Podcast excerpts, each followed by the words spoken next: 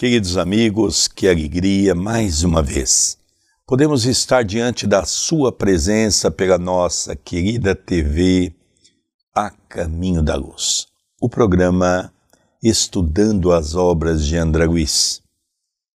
O livro Nosso Lar. Hoje, um capítulo fascinante. Um capítulo que nos encanta. Sacrifício de mulher. Nós vamos ver que capítulo belíssimo.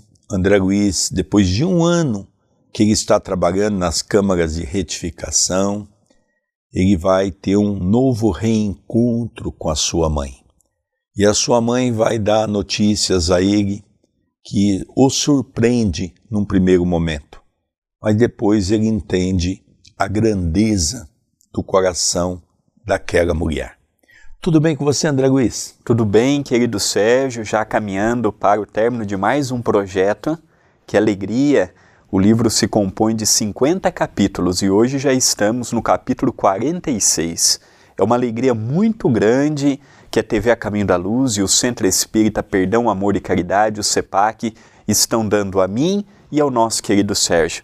Eu agradeço a você, o nosso querido telespectador, a nossa querida telespectadora, pelo carinho, pelas mensagens, pelo compartilhamento que envolve tanto nós dois que apresentamos quanto o CEPAC.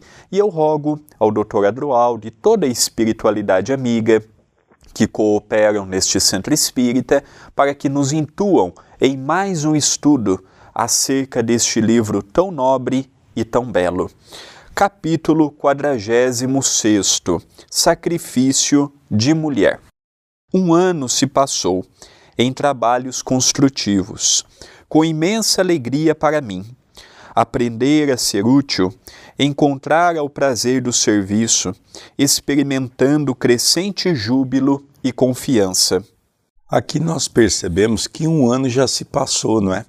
Então, Desde o primeiro capítulo, quando ele é resgatado, nós vemos aqui depois ele sendo internado, depois ele vai para a casa de Lísias, depois ele começa o seu trabalho de investigação em nosso lar, e agora ele já está contando que faz um ano que ele se encontra em trabalho na Câmara de Retificação. Então a gente vai contar esse um ano, mas aquela parte que foi acolhido, como já disse há pouco, né? Então nós vamos ver aqui que já faz bastante tempo que ele está já nessa instituição. Até ali não voltara ao lar terrestre, apesar do imenso desejo que me espicaçava o coração. Às vezes intentava pedir concessões nesse particular, mas alguma coisa me tolhia não receber auxílio adequado, não contava ali com o carinho e apreço de todos os companheiros?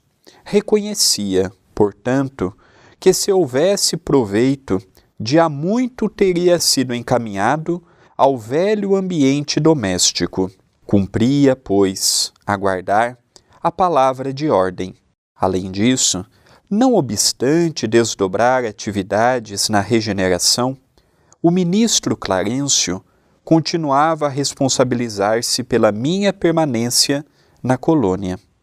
A senhora Laura e o próprio Tobias não se cansavam de me lembrar esse fato. Por diversas vezes tinha defrontado o generoso ministro do auxílio e, no entanto, mantinha-se ele sempre silencioso sobre o assunto. Aliás, Clarencio nunca modificava a atitude reservada no desempenho das obrigações concernentes à sua autoridade. Apenas pelo Natal, quando me encontrava nos festejos da elevação, tocara levemente no assunto, adivinhando-me as saudades da esposa e dos filhinhos.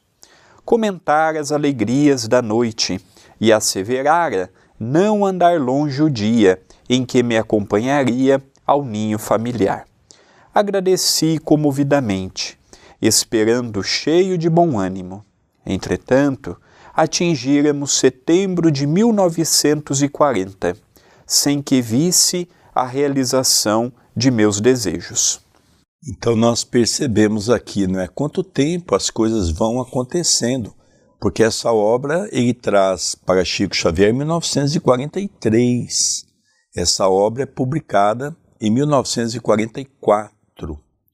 E ele está contando essa história que Clarencio havia dito a ele como ele estava tutelado sobre o guante da responsabilidade de Clarencio, aquele ministro, ele então mergulhou-se no trabalho, trabalhando de maneira incansável e construiu uma família. As pessoas tinham uma devoção por ele exatamente pelo seu estado de esforço, de dedicação, de trabalho. Assim também vamos assimilar a figura de Carlos Chagas. Quando nós lemos a sua história, nós percebemos que era um homem incansável, ele deixava casa durante alguns meses, ia para o campo para o trabalho como médico e como cientista, trabalhava dia e noite. Então, se havia uma coisa que Carlos Chagas, e depois na condição de André Luiz, ele tinha dentro dele, era a vontade do trabalho. Então, ele trabalhava e muito. Clarencio, na época do Natal, naqueles festejos, Clarencio disse a ele: Olha, André, você não comentou mais nada, mas é bom que eu diga que eu sei que você está com saudade da sua família em breve, eu mesmo vou te acompanhar até a sua casa para que você possa fazer uma visita. Lógico que André Luiz se resplandeceu de alegria. É o que ele mais desejava. E agora ele vê uma oportunidade verdadeira prometida pelo ministro Clarencio de o acompanhar a uma visita ao Rio de Janeiro, a casa onde está morando a sua família, esposa, filhos, né? Então tudo isso é muito interessante nós notarmos, não é? Quando nós formos estudar agora o penúltimo capítulo, que vai ser a visita, nós vamos dar nomes, nós vamos dar relato, porque a história teve que se modificar um pouco. Por quê? Para que nós não descobríssemos naquela época que se tratava de Dr. Carlos Chagas, porque poderia gerar um, uma ação judicial, a família poderia criar problema, e era tudo o que o Chico não queria, e nem os espíritos queriam isso. Então, por isso que houve essas modificações. Não quer dizer que seja uma história enganosa, não, pelo contrário poucos dados foram modificados por uma necessidade da circunstância. Mas quando você lê o prefácio de Emmanuel, ele ali explica o porquê. E o próximo livro que veremos após nosso lar, voltaremos à ordem natural. É entre a terra e o céu. E o benfeitor daquela obra é Clarencio, o ministro de nosso lar. É um livro muito interessante também, já deixando aqui a deixa para que você possa nos acompanhar. Nós do libertação para o entre a terra e o céu, nós paramos um pouco a ordem natural para regravarmos este projeto com mais qualidade, com mais informações a respeito de Carlos Chagas. E o benfeitor da próxima obra é este paisão, como nós veremos naquele livro extraordinário. Então, em dezembro o ministro havia dito isso, mas já estava em setembro e nada ainda dele visitar a família. Continua a narrativa. Confortava-me, porém, a certeza de haver preenchido todo o meu tempo nas câmaras de retificação, com serviço útil, não descansara. Nossas tarefas prosseguiam sempre, sem solução de continuidade.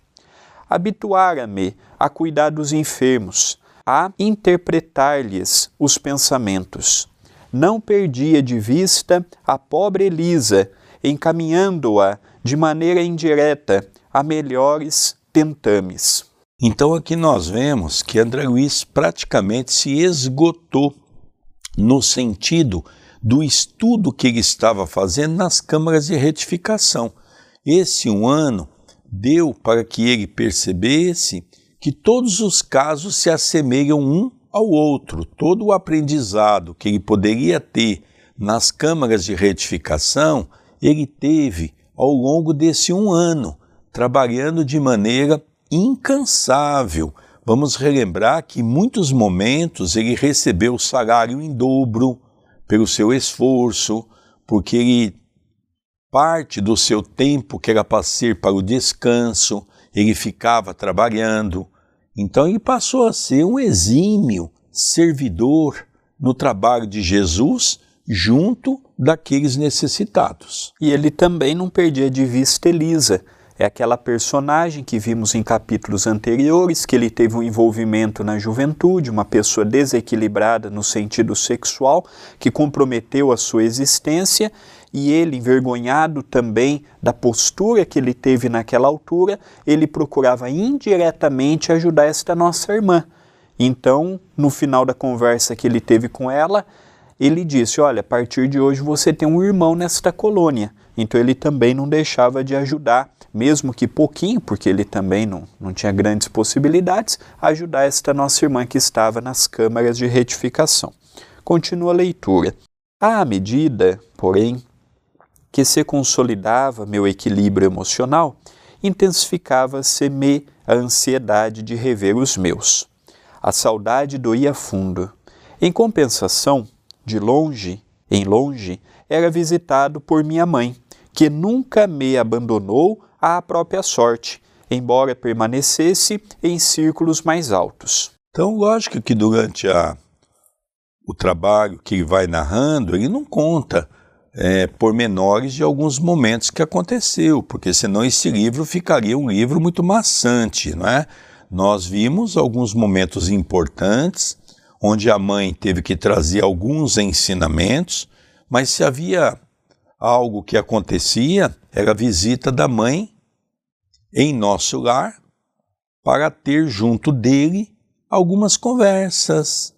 Então agora ele relata que ele teve com a sua mãe algumas vezes, não é? Isso é um dado muito interessante. A última vez que nos avistáramos, ela me disse que tensionava cientificar-me de projetos novos. Aquela atitude maternal de suave conformação nos sofrimentos morais que lhe feriam a alma sensível comovera-me profundamente. Que novas resoluções teria tomado? Intrigado, esperei-lhe a visita, ansioso de conhecer-lhe os planos. Ela diz que tinha um plano a executar em breve mas que ela não poderia falar ainda a ele, naquela época, porque ela estava ainda arquitetando o plano, ela precisaria de autorização é, dos superiores para que ela pudesse ter o desígnio das suas atividades. E agora que ela recebe a autorização, é hora dela contar para André Luiz qual seria a sua missiva e André Luiz estava muito curioso, não é? André Luiz queria saber qual seria a missão de sua mãe, onde ela já dizia que seria muito penoso, mas ele iria trabalhar com muito afinco e com muito amor para achar uma solução e auxiliar algumas pessoas. E é importante dizer, quem está assistindo pela primeira vez, este livro é fundamentalmente necessário que acompanhe desde o prefácio de Emmanuel, por exemplo, as visitas que ele já teve com a sua mãe, o que ela já havia dito que fez com que ele tivesse esta curiosidade. Então, quem está nos assistindo pela primeira vez, após o término deste vídeo, vá na playlist do estudo do livro Nosso Lar e acompanhe desde o primeiro vídeo para que você possa compreender os personagens que estamos estudando hoje. Falaremos de outros familiares de André Luiz e, e o contexto está em capítulos anteriores. Continuando a leitura. Com efeito, nos primeiros dias de setembro de 1940, minha mãe veio às câmaras e depois das saudações carinhosas, comunicou-me o propósito de voltar à Terra. Em tom afetuoso, explicou o projeto, mas surpreendido e discordando de semelhante decisão, Protestei. O que será que André Luiz poderia ter protestado mediante as colocações da mãe, né? E um outro ponto que eu vejo que é muito interessante, não é? Foi que a mãe foi fazer uma visita a ele nas câmaras de retificação. Olha que dado interessante, André. Ela foi até ele, no trabalho dele. Vamos relembrar que depois não falou mais sobre isso, mas tudo leva a crer que foi preparado um quarto para ele, individual, para que ele pudesse descansar. Então, num determinado momento, ele sai da casa de Lísias e ele fica nesse quarto. Pode ser até que ele foi residir em algum outro lugar de nosso lar. Mas as informações que tem é essa. Primeiro ele foi para a casa de Lísias, depois arrumaram um quarto na Câmara de Retificação, porque o seu esforço era muito grande, era demorado ele sair e ir para a casa de Lísias e ter que voltar, às vezes em tempo pequeno, então ali ele poderia descansar com mais tranquilidade. Então tudo leva a crer que ele estava ainda residindo nesse lugar onde arrumaram a ele esse quarto.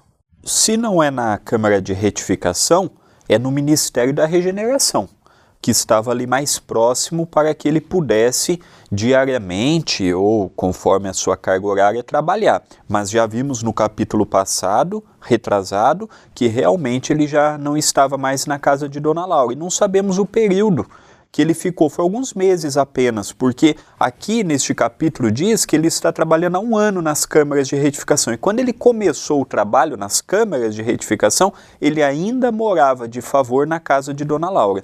O que será que ele protestou? Vamos ver. Não concordo. Voltar a senhora à carne? Por quê?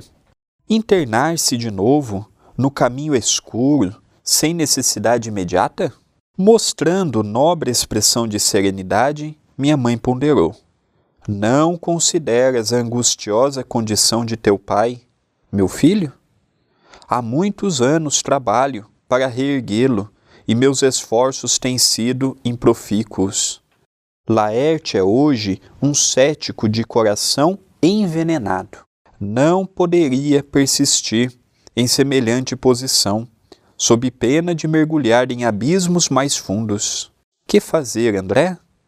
Terias coragem de revê-lo em tal situação, esquivando-te ao socorro justo? Então, André Luiz, ele, em primeiro lugar, ele diz: Mas, mãe, a senhora está numa condição boa. A senhora já está trabalhando, a senhora está numa região bonita. Veja, se nosso lar já era bonito e é o sonho de consumo de todo espírita ir, imagina a região que a mãe de André Luiz estava. André Luiz ele narra um pouquinho. Uma das vezes que ele esteve com a sua mãe foi em desdobramento, quando ele trabalhou aquele dia nas câmeras de retificação e foi ver a sua mãe é, desdobrado. E ele já fala da maravilha do que ele pôde ver. E ele diz: Mas mãe, a carne é um processo difícil, o corpo físico é uma prisão. Lá nós podemos errar, podemos perder o pouco que construímos, que constituímos. E aí ela dá uma, um exemplo para ele: Mas meu filho, há anos eu acompanho teu pai, em situação triste, vinculado a dois espíritos que ele havia prometido mundos e fundos e não cumprido. Estudamos, eu e o meu pai estudamos uma um personagem que havia prometido dinheiro para um centro espírita e não cumpriu. A, a, dor na consciência que esse espírito ficou, não porque foi para um centro espírita, mas de falarmos algo e não cumprirmos. E aqueles dois espíritos não perdoaram o pai de André Luiz por conta disso. E ela falou: Eu preciso de alguma forma ajudar. E a minha única forma hoje de ajudar, tentado tudo, é que ele passe pelo véu do esquecimento e assuma um novo corpo. Interessante também, André, há uma parte muito profunda. Nós não podemos perder essa linha de pensamento que você está aí nessa sequência. Por quê?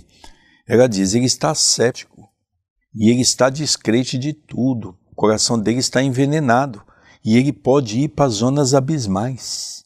Olha, está nas trevas. Nós vamos ver que ele está nas trevas, como foi mencionado pela sua mãe no início. Agora, ele pode sair das trevas e ir para o abismo, que é uma zona ainda de muito mais sofrimento.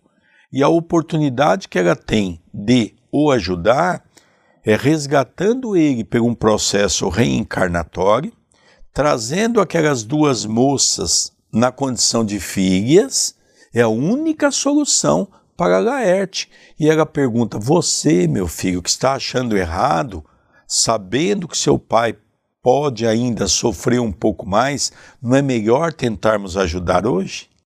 Não, respondi impressionado. Trabalharia por auxiliá-lo, mas a senhora poderá ajudá-lo mesmo daqui. Olha que interessante, André. André Luiz ficou um ano na Câmara de Retificação. André Luiz já tinha o coração dele palpitando o amor, vendo todo aquele sofrimento, mas é aquilo que nós falamos, por exemplo, no trabalho de atendimento fraterno. Quando eu converso com alguém, é fácil eu que estou de fora tentar trazer uma luz para aquele que está vivendo um problema e que está na escuridão. Mas quando eu estou vivendo um problema, às vezes a gente não consegue ver a solução de maneira fácil.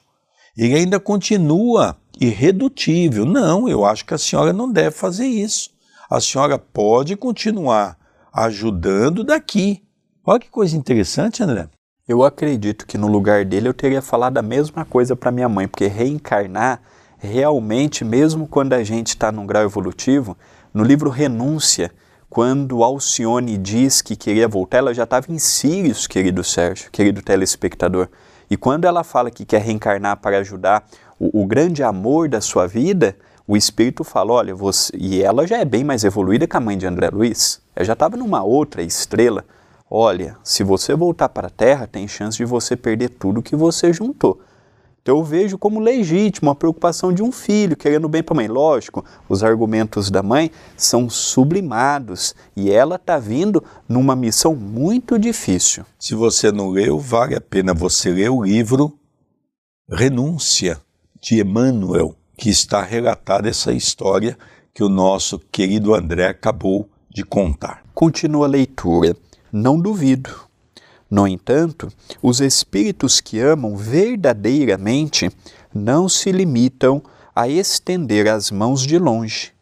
De que nos valeria toda a riqueza material se não pudéssemos estendê-la aos entes amados?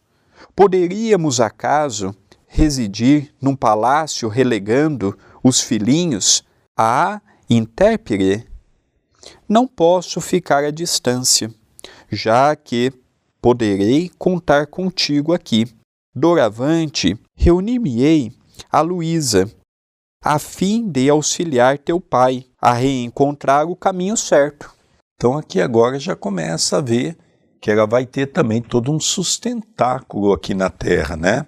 Luísa, que era um espírito também que era irmã de André Luiz, vai ter esse propósito de poder ajudá-la nessa nesse retorno e o amparo seria muito grande. Mas ela fala aqui de alguma coisa, por exemplo, sobre o amor verdadeiro. O amor incondicional, como nos ensinou Jesus quando esteve em nossos meios.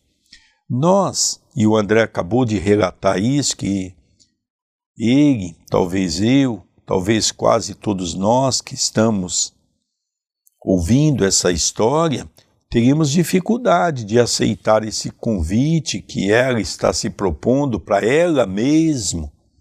Então André Luiz é contra por causa disso, porque o André é como nós, que ainda não entendeu o que é o amor verdadeiro, o que é o amor incondicional, como nos ensinou Jesus. Então nós percebemos que André ainda continua protestando, mesmo ela dando todas as razões do mundo, ele ainda acha que a mãe está fazendo loucura, que a mãe não deveria fazer isso. Diga de passagem, no Evangelho segundo o Espiritismo, nós vamos encontrar uma passagem quando está narrado na Bíblia aquela passagem que Jesus estava num templo pregando, a mãe foi atrás dele e alguém entra na sinagoga e diz: Sua mãe e seus irmãos estão lá fora. E Jesus diz: Quem é minha mãe? Quem é meu irmão? Quem é minha irmã? Senão aqueles que fazem a vontade de meu Pai que estás nos céus. Jesus era tido por louco na sua época.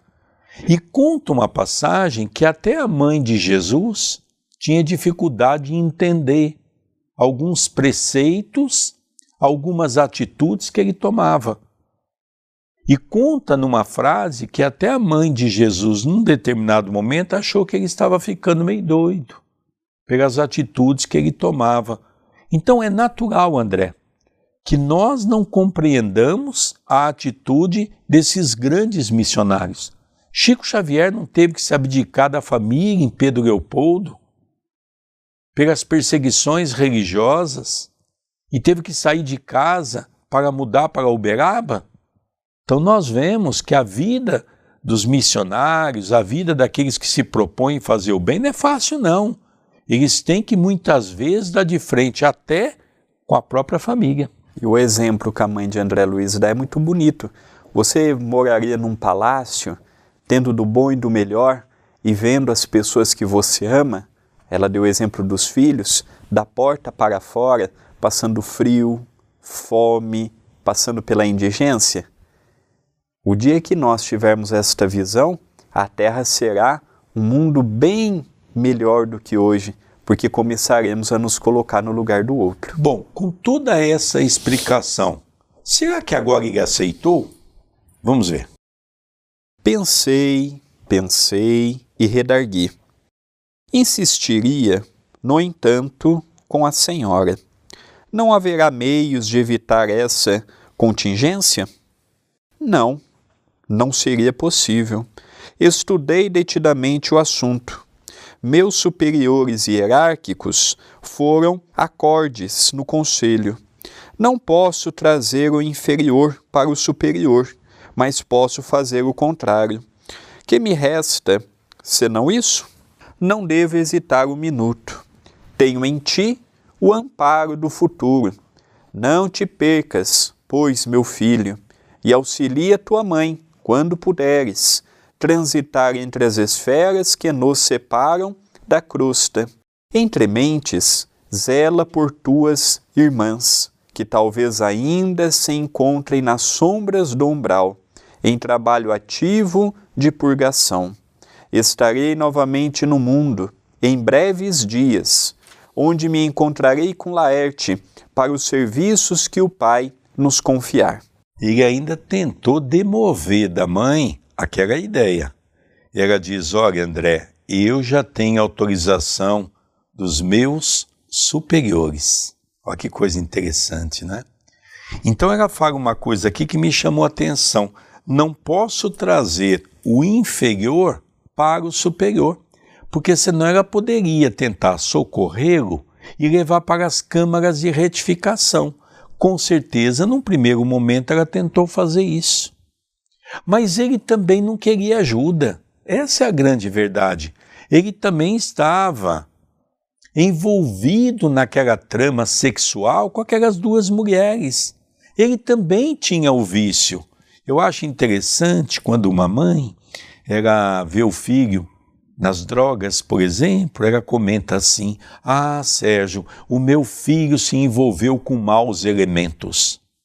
A mãe do outro vai falar a mesma coisa que você está dizendo, porque não é questão de ser mau elemento, mas companhias. É que, na verdade, nós vivemos um mundo de ação e de reação. Nós nos envolvemos por aquilo que nós somos os afins se atraem. Então, essa frase dela para mim marcou muito, porque ela diz: olha, o inferior não pode vir até o superior, já que não pode, o superior pode ir até o inferior. Então é eu que tenho que dar um passo com os conhecimentos que eu já tenho para ir de encontro com ele. Esse homem não é um homem ruim. Convivi com esse homem muitos anos. É um homem bom, é um homem dedicado, só que é um homem que tem vícios. E ele não conseguiu administrar esses vícios e está sobre o guante de espíritos trevosos que também vivem a mesma condição, só que ele está precisando de auxílio. Eu achei isso fantástico. Mas indaguei: como se encontra ele com a senhora? Em espírito? Não, disse minha mãe com significativa expressão fisionômica. Com a colaboração de alguns amigos, localizei-o na Terra a semana passada, preparando-lhe a reencarnação imediata, sem que ele nos identificasse o auxílio direto.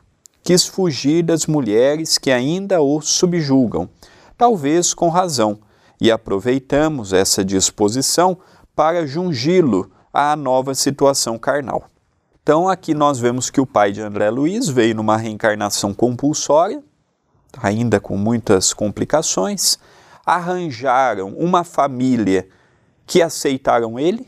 Na reencarnação compulsória é muito pela lei da afinidade também. Há o preparo no sentido de preparar o vaso daquela mulher, de preparar a, a colocação do espírito junto daquele lar, mas não tem aquela programação, tem um preparo. Toda encarnação tem um preparo, mesmo a reencarnação compulsória, mas não há aquela programação, programação de um corpo, programação a longo prazo. Por isso que a hereditariedade em muitos casos envolve outros problemas mais.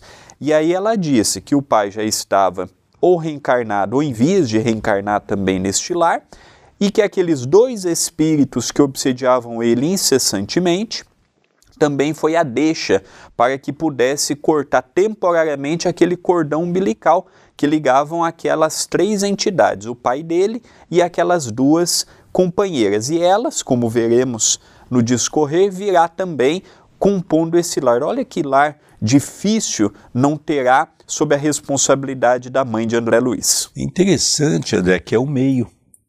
Quando ele foi retirado daquele lugar, e as mulheres vieram atrás, ele foi para um outro ambiente, ele teve condições de pensar um pouco, de refletir um pouquinho, não estava sufocado como ele estava nas regiões trevosas, e ele tenta, e é isso que me chama a atenção, que a mãe conta para André Luiz que ele tenta se esquivar daquelas duas moças, porque ali ele já estava começando a sair daquele processo que nós já vimos anteriormente, até mesmo de hipnose, até mesmo dessas condições do pensamento.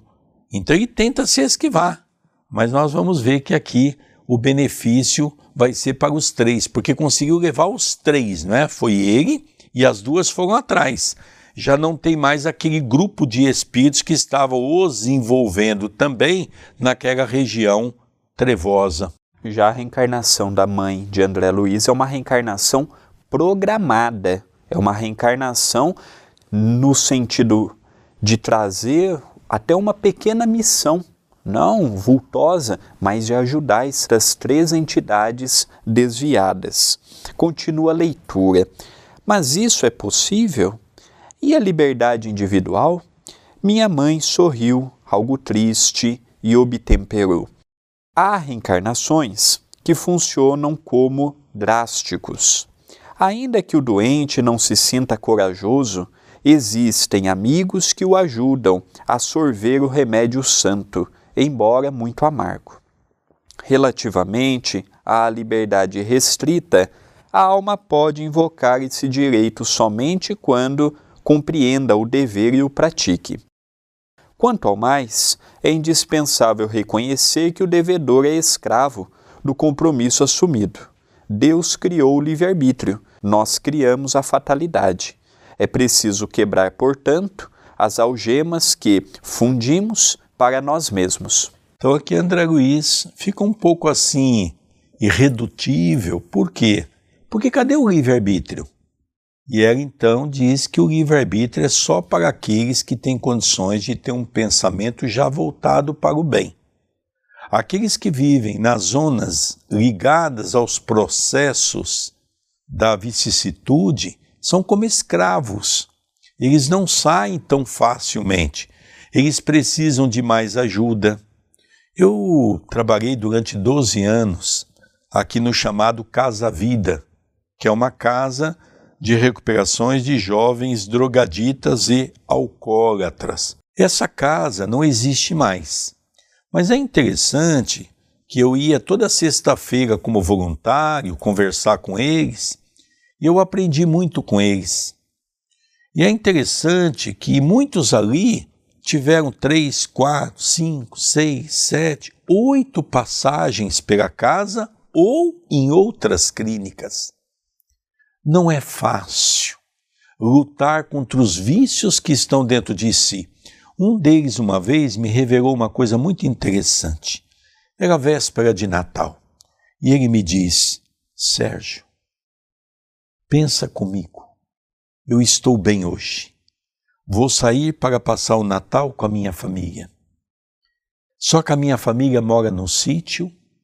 O meu pai tem um alambique onde ele produz pinga. No Natal, as pessoas vão para casa para beber pinga. E você acha que eu vou conseguir vencer essa batalha? Por mais que eu tentasse ali dizer a ele do esforço, da dedicação, só por hoje, lógico que é quase que impossível. Então nós vemos, André, que é uma luta muito difícil é uma luta que escraviza a criatura e só a vontade da própria criatura é que faz com que ela abandone essa condição. Enquanto me perdia em graves pensamentos, continuou ela, retomando as anteriores observações. As infelizes irmãs que o perseguem, entretanto, não o abandonam e não fosse a proteção divina por intermédio de nossos guardas espirituais, talvez lhe subtraíssem a oportunidade da nova reencarnação. Deus meu, exclamei, será então possível? Estamos à mercê do mal até esse ponto? Simples joguetes em mão dos inimigos? Essas interrogações, meu filho, esclareceu minha genitora, muito calma, devem pairar em nossos corações e em nossos lábios, antes de contrairmos qualquer débito e antes de transformarmos irmãos em adversários para o caminho. Não tomes empréstimos à maldade. O Espiritismo nos dá uma visão, muitas vezes, que realmente nos chama a atenção de determinadas circunstâncias que nos assusta. Então André Luiz diz: pega um pouco, meu pai vai reencarnar, você vai reencarnar, e essas duas moças vão de brinde, como um processo obsessivo. Como é que pode isso? André Luiz não estava entendendo esse processo. André Luiz não está entendendo o porquê de tudo isso. E a mãe tenta explicar a ele. Mas pega um pouco, André, não existe vítima aqui. O seu pai não é vítima. O seu pai se envolveu com essas moças. O seu pai prometeu mundos e fundos para elas. Um casamento feliz, uma vida tranquila. O seu pai também não cumpriu.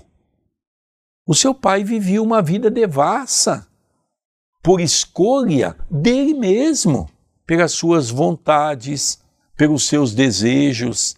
Se ele está colhendo hoje isso, foi ele que plantou. Não vamos colocar a culpa em outros. Ele precisa resgatar, ele precisa colher aquilo que ele fez, aquilo que ele plantou. Essa é a lei divina que Deus criou. Você, pelo livre-arbítrio, tem condições de fazer o bem ou o mal. Sabedor, e o Espiritismo nos dá esse conhecimento mágico de que você vai ter que colher Agora André Luiz está entendendo o que é uma colheita. E essas mulheres? Indaguei. Que será feito dessas infelizes? Minha mãe sorriu e respondeu: Serão minhas filhas, daqui a alguns anos. É preciso não esqueceres que irei ao mundo em auxílio de teu pai. Ninguém ajuda eficientemente intensificando as forças contrárias, como não se pode apagar na terra um incêndio com petróleo. É indispensável amar, André. Os que descreem perdem o rumo verdadeiro, peregrinando pelo deserto. Os que erram se desviam da estrada real, mergulhando no pântano.